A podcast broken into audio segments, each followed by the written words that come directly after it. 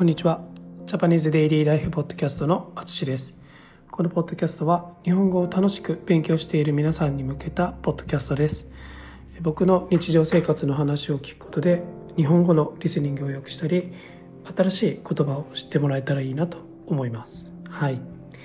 えー皆さんお元気でしょうか、えー今日もジョージアでポッドキャストを撮っています。はい。えー今日はね、ちょっとまだ外出てないんでわからないですけど、寒いかな。天気は良さそうです。と、うん、今1度ですね。はい、まあ、最近は、うん、同じような気温が続いてます。今週は天気も良くて、うん、気持ちいいですね。はい。では今日も漢字をやりましょう。はい、えー N3 の漢字の「号」ですね。はい「号」はい。これは「会う」とか「集まる」という意味の漢字です。はい。合格とか合同とかの合ですね。はい。音読みは合。合ですね。訓読みは会う。あうですね。うが送り仮名です。はい。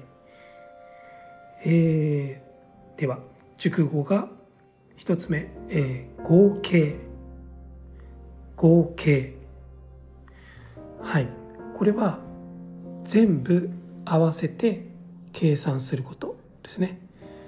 全部まとめるとというような意味です。はい。次が合同。合同。これは2つ以上のものが1つにまとまることですね。はい。3つ目が都合。都合。ですね。はい。これは、えーまあうん具合がいいかどうか。まあ予定が合うか合わないかみたいな感じかな。はい。うんうん。そんな感じです。えー、3つ目があ4つ目が競合。競合。はい。これは、競り合うこと、うん、まあちょっと後で例文であの言いますけど、はい、競り合うことですね。最後が合格。合格。はい。試験や面接に受かることですね。まあうまくいくこと。パスすること。みたいな感じかな。はい。はい、えーでは例文いきましょう。え合計で3000円です。合計で3000円です。はい、まあ、これはそうですね、まあ、日本でレストランに行った時とか、まあ、コンビニとかスーパーとかまあカフェとかまあ何でもいいんですけどあの何かを買う時全部で、えーいくらかという時に合計で3000円ですと。はい。使います、なのでまあ合計という言葉を覚えておくといいですね。はい、金額が分かりやすいと思います。はい、次です。えー今回は合同で会議があります。今回は合同で会議があります。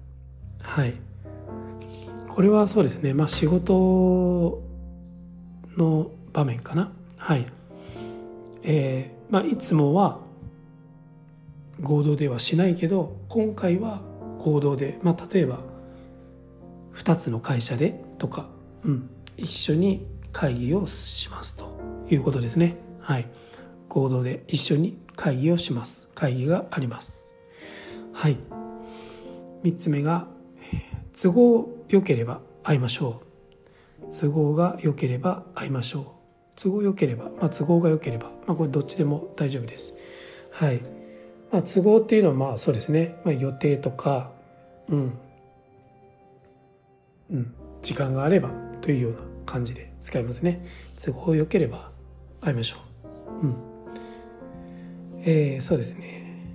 えー、4つ目が競合他社と差別化を図る必要があります。ちょっと難しい言葉。えー競合他社と差別化を図る必要があります。はい。えー、まあ簡単に言うと、まあ、あの会社ですね。こうちょっと同じ業界の会社。ちょっとライバルの会社とか言いますけど、まあ、そういうような会社と、えー、差別化、まあ、違いですね。ディファレンス、まあ、違うことをする必要がありますと、うん。うん、差別化を図る、まあ、違いを作る。必要はまあニードですね。はい。